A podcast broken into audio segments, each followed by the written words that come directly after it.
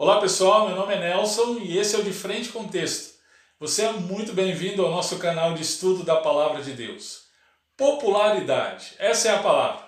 Conhecido e procurado por um número cada vez maior de pessoas. Milhares de likes, visualizações, muitos convites para entrevistas, lives, aparecimentos em público repletos de jornalistas, curiosos, fãs se apertando para simplesmente tocá-lo.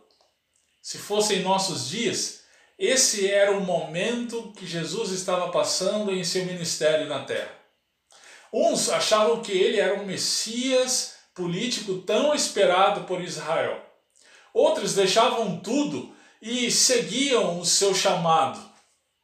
Mas, infelizmente, até mesmo a sua família dizia que ele estava louco os escribas, seus opositores, diziam que ele estava possesso por Beuzebu, Satanás. Hoje nós vamos ver quatro narrativas: Jesus e as curas milagrosas, a segunda narrativa, o chamado dos apóstolos.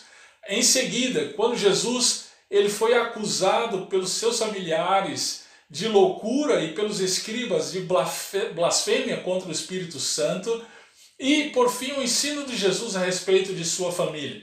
Então, vamos juntos, vamos para o de frente com o texto e entender como essas narrativas aparentemente desconexas, elas têm um propósito, ou seja, nos fazer responder também à pergunta: quem é Jesus? Então, vem comigo, vamos para o de frente com o texto. Vamos ao texto então, Marcos capítulo 3, versos 7 a 35. São quatro narrativas diferentes. Verso 7 ao verso 12, Jesus e as curas milagrosas. Verso 13 até o verso 19, Jesus chamando seus apóstolos. Verso 20 até o verso 30, Jesus com seus familiares e os escribas. E o verso 31, Jesus exclusivamente com seus familiares. Por que Marcos coloca essas narrativas juntas aqui nessa altura do Evangelho? Qual é a intenção de Marcos? O que ele está querendo comunicar? Vejamos. A mensagem central desse texto, nas quatro narrativas, é: Jesus demonstrou quem ele é por meio dos milagres, mas a despeito da popularidade e rejeição, ele manteve sua missão, chamando quem ele quer para seus discípulos e família. Para entender melhor essa mensagem, vejamos o que Marcos tem comunicado aqui então. Marcos começa, lembre-se, o seu evangelho no capítulo 1, verso 1, com a afirmação de que Jesus Cristo é o Filho de Deus. Jesus é o prometido Filho de Deus que veio para trazer as boas novas de salvação. E então, para fundamentar essa afirmativa, Marcos seleciona alguns argumentos, não é? A questão da profecia em relação a João Batista, o batismo de Jesus e a tentação no deserto. Logo em seguida, no capítulo 1, verso 14 a 39, Jesus então pregou o evangelho e revelou sua identidade por meio de sua autoridade. Lembre-se então do que está envolvido ali, não é? A questão da autoridade, a autoridade de Jesus chamando para si alguns discípulos, a autoridade de Jesus nas curas e etc. A partir do verso 40 até o capítulo 2, verso 17, a ênfase de Marcos é que Jesus é o Filho do homem que veio com autoridade para trazer o perdão de Deus para o pecado. Lembre-se então que Marcos ele seleciona três narrativas: a narrativa do paralítico, a narrativa do leproso, a narrativa do chamado de Levi, tudo isso para dizer que Jesus, como filho do homem, ele tem autoridade para perdoar os pecados. E na sequência, Jesus traz redenção, mas o legalismo é escravidão. Então é o, o primeiro choque direto de Jesus em relação à religião instituída, né? E como esse choque se dá uma vez que Jesus ele traz a verdadeira redenção e a religião por se apegar ao legalismo, ela traz então escravidão. OK? Então, perceba que nessa introdução do evangelho, nessas primeiras partes do evangelho, Marcos ele seleciona as narrativas, intencionando mostrar para a gente quem é Jesus. Jesus, ele é o Filho de Deus que veio para nos trazer perdão, para nos trazer redenção, ok? E é então que está inserida as próximas narrativas que nós vamos estudar, que está no capítulo 3, verso 7 ao verso 35. Então, vamos lá. Percebam uma coisa: em todas as narrativas consta que a multidão está envolvida, com exceção da narrativa do chamado dos apóstolos. Isso é bem interessante notarmos.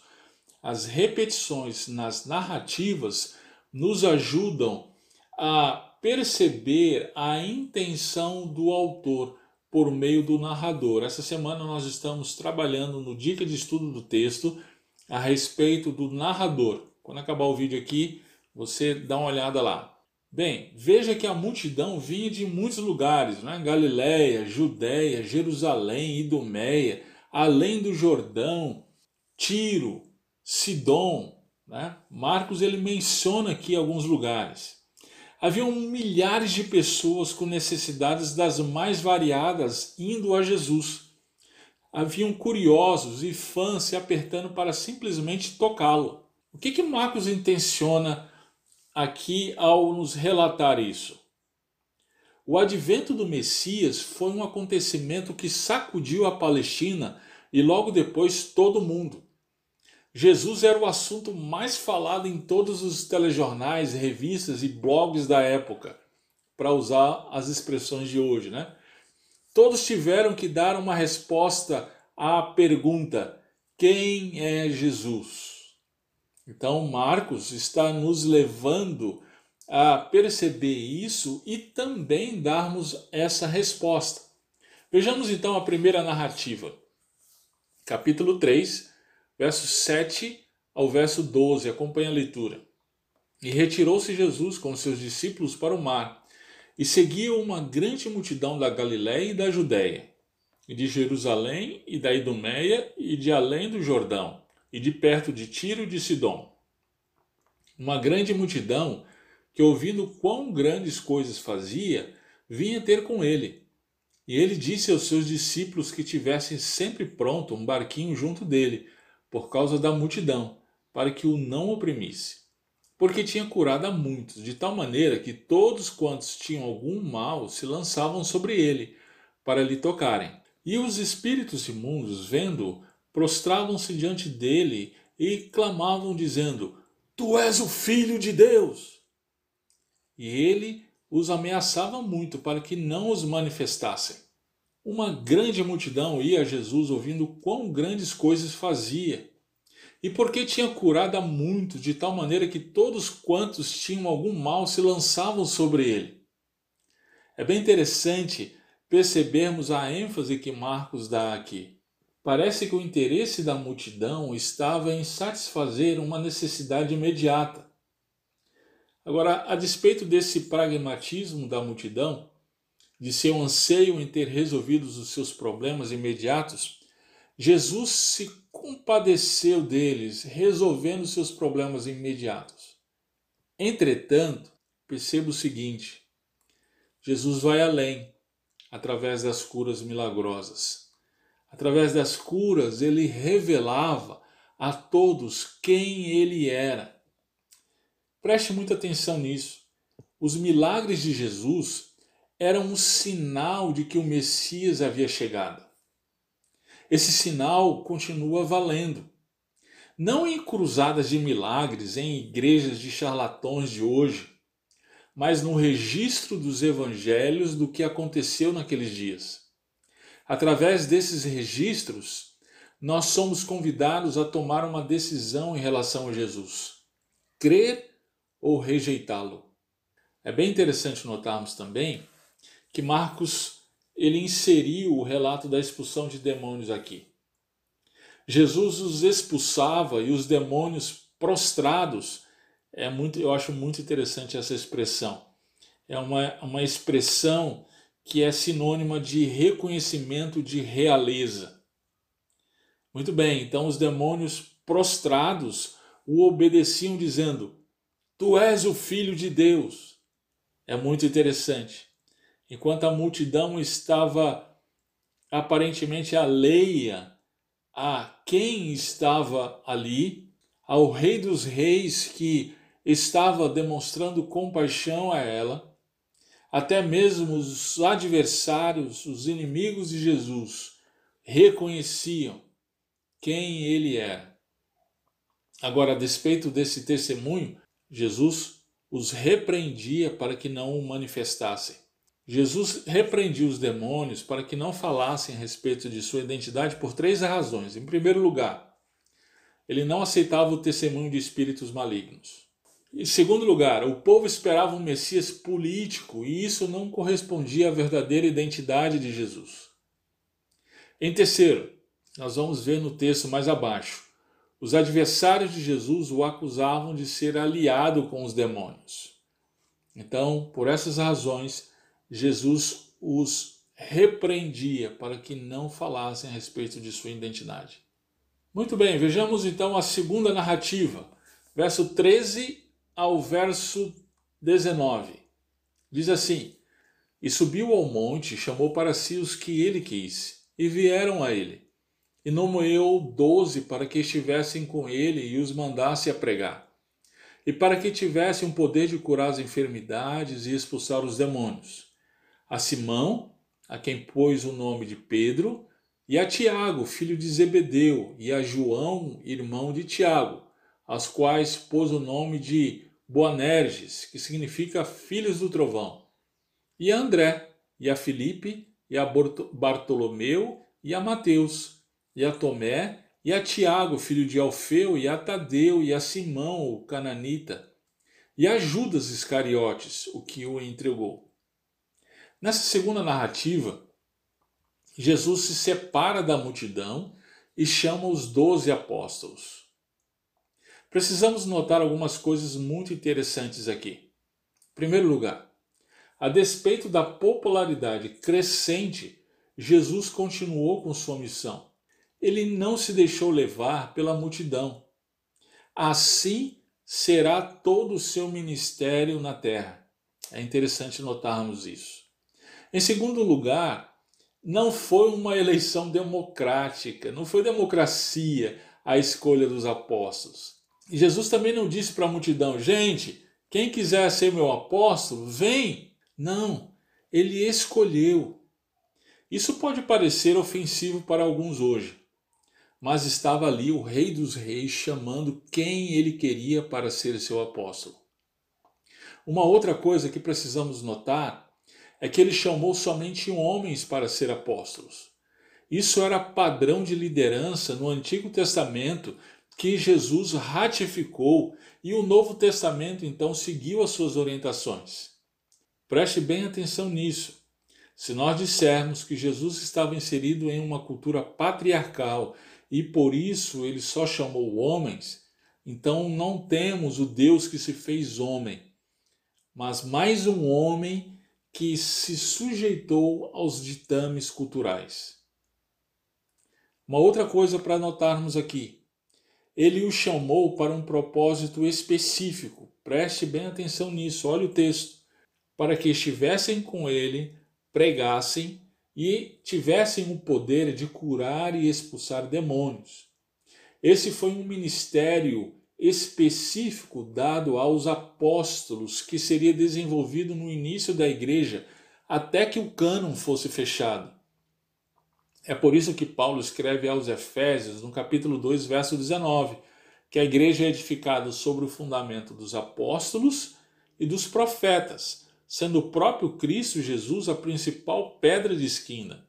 Sendo assim, Não existe tal coisa como sucessão apostólica, conforme defendida pela Igreja Católica, nem conforme defendida por alguns evangélicos da atualidade. Uma última coisa, note aqui no relato que Jesus escolheu até mesmo Judas.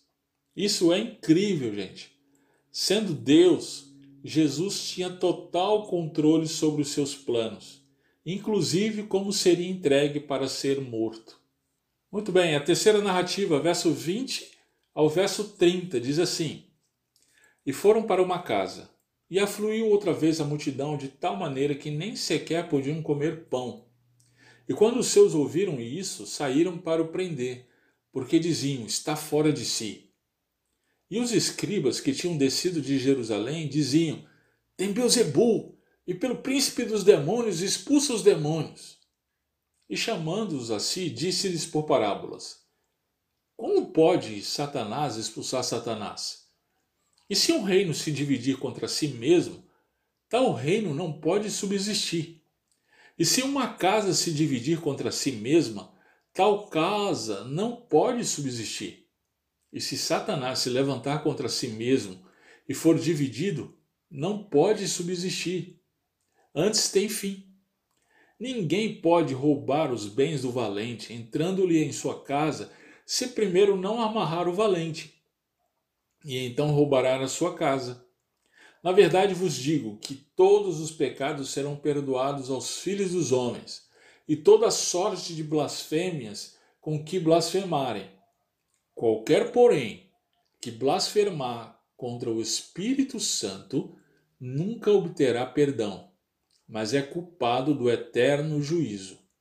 Porque diziam: tem espírito imundo. Perceba a multidão novamente indo a Jesus.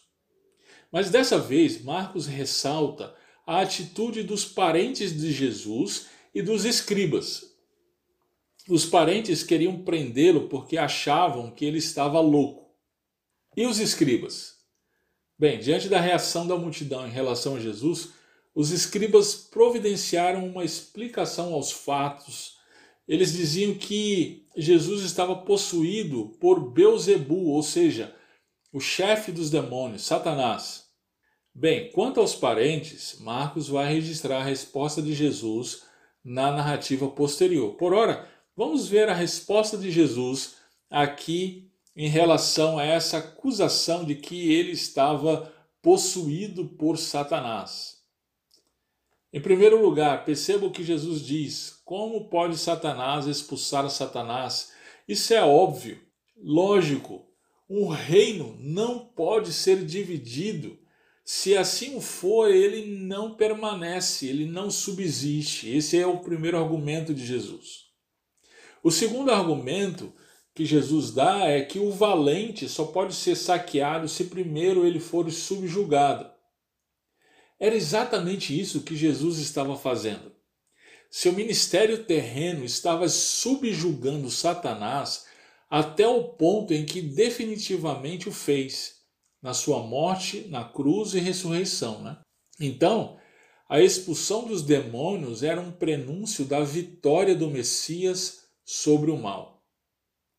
Por último, o argumento de Jesus é muito interessante aqui. Para a blasfêmia contra o Espírito Santo não tem perdão.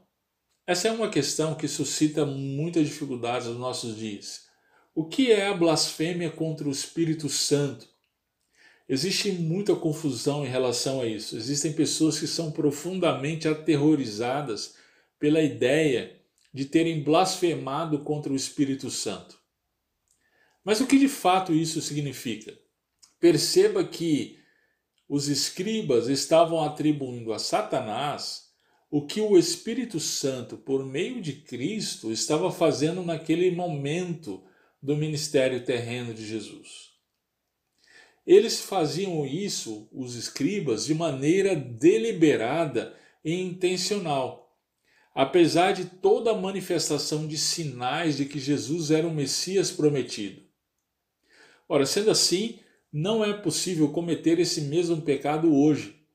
Esse pecado só era possível para os dias do ministério terreno de Jesus, ok? Espero que você tenha entendido isso.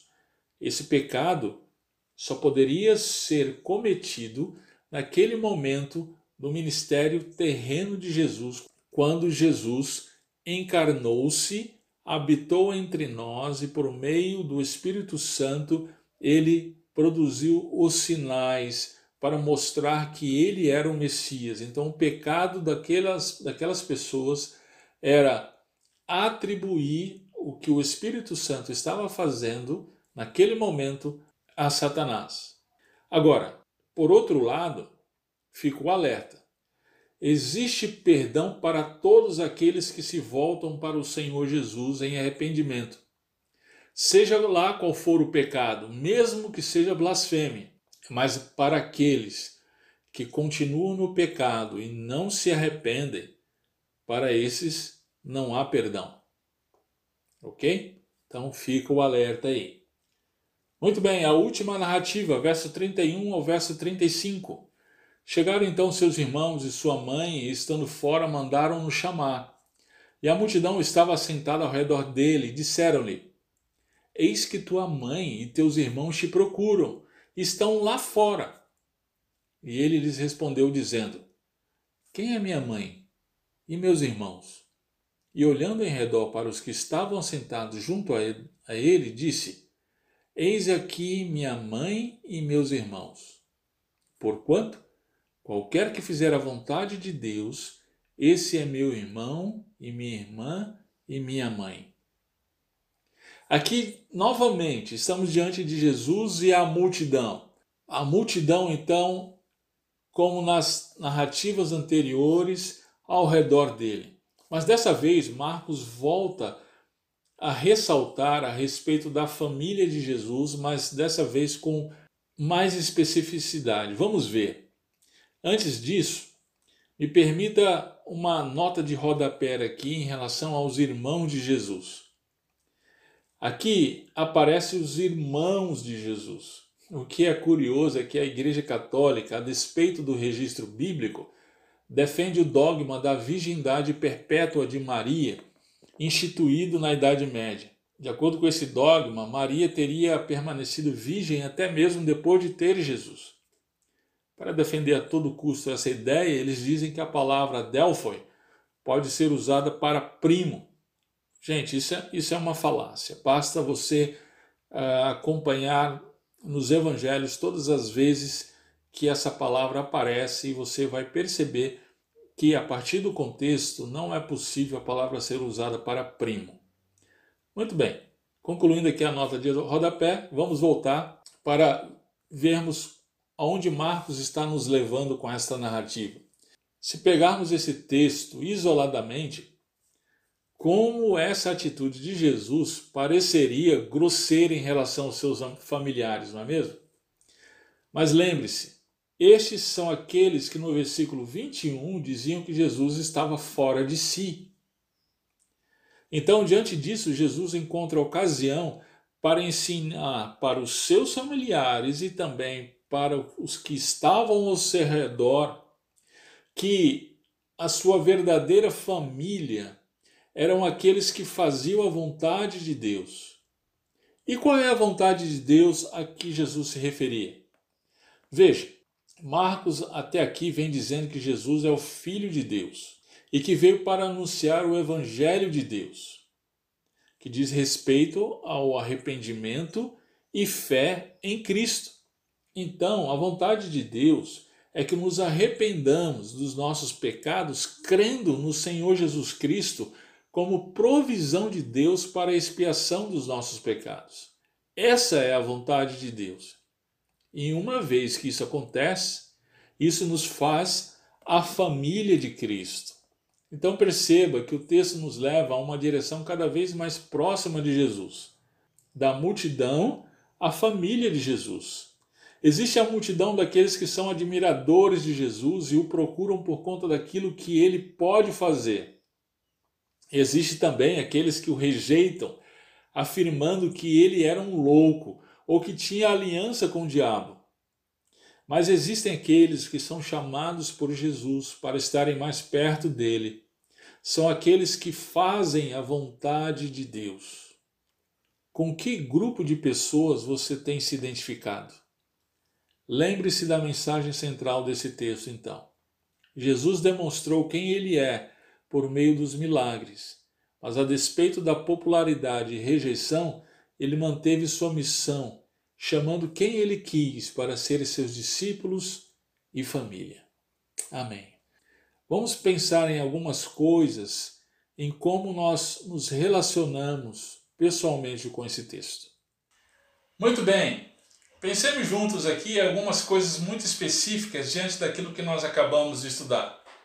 O que nos tem levado a Jesus? Nós temos o seguido para que ele resolva nossos problemas? Talvez uma enfermidade, uma situação financeira, um problema na família, ou até mesmo para que tenhamos sucesso em nossos projetos pessoais. Claro que nós precisamos, irmãos, levar a Ele nossos problemas, nossos sonhos, projetos. A Bíblia, ela nos orienta a isso. Afinal, Jesus é o nosso Deus e o Deus que se importa conosco. Todavia, nós devemos nos lembrar que a vontade de Deus para nós não é que tenhamos tudo que o nosso coração deseja, mas que sejamos verdadeiros discípulos de Cristo. Nós devemos segui-lo, crescendo no conhecimento de quem Ele é, a ponto de mudarmos totalmente, termos a nossa vida totalmente mudada, transformada, de tal maneira que nós venhamos a viver e morrer por Ele. Mais uma coisa para a gente pensar e um alerta. Alerta específico para nós, discípulos de Cristo.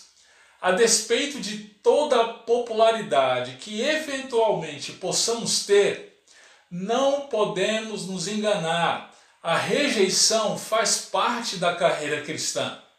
Assim como Jesus sofreu a rejeição até mesmo por parte de seus familiares, aqueles que são seus discípulos também são rejeitados em algum momento da sua vida. Nós estamos vivendo, queridos, um mundo que rejeita cada vez mais ao nosso Mestre. Se você é crente no Senhor Jesus Cristo, é muito provável que você também sofra essa realidade de alguma forma, de alguma maneira, talvez na universidade, no trabalho ou até mesmo entre familiares. Então, a rejeição faz parte da carreira cristã. Mais uma coisa para a gente estar pensando então. No fim dessas quatro narrativas, é? nós aprendemos sobre a importância da família, a família de Cristo a igreja. Nós precisamos aprender, queridos, a valorizar e celebrar a comunhão que nós temos em Cristo. Não se deixe levar pelo cristianismo virtual, de internet. Se você faz parte de uma igreja realmente bíblica, então valorize a igreja, valorize a comunhão dos irmãos, não se isole, lute para permanecer junto. E isso por meio do sacrifício do Senhor Jesus Cristo. Irmãos, como é bom, como é bom nós estarmos juntos estudando a palavra de Deus e crescer no conhecimento do nosso Senhor e Salvador Jesus Cristo, não é mesmo?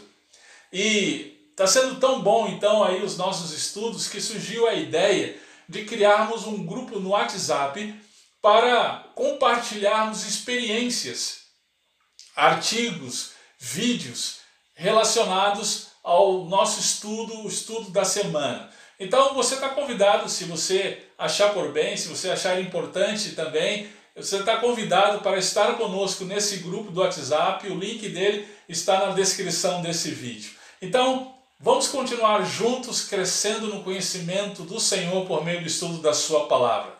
Até a semana que vem, se Deus assim permitir.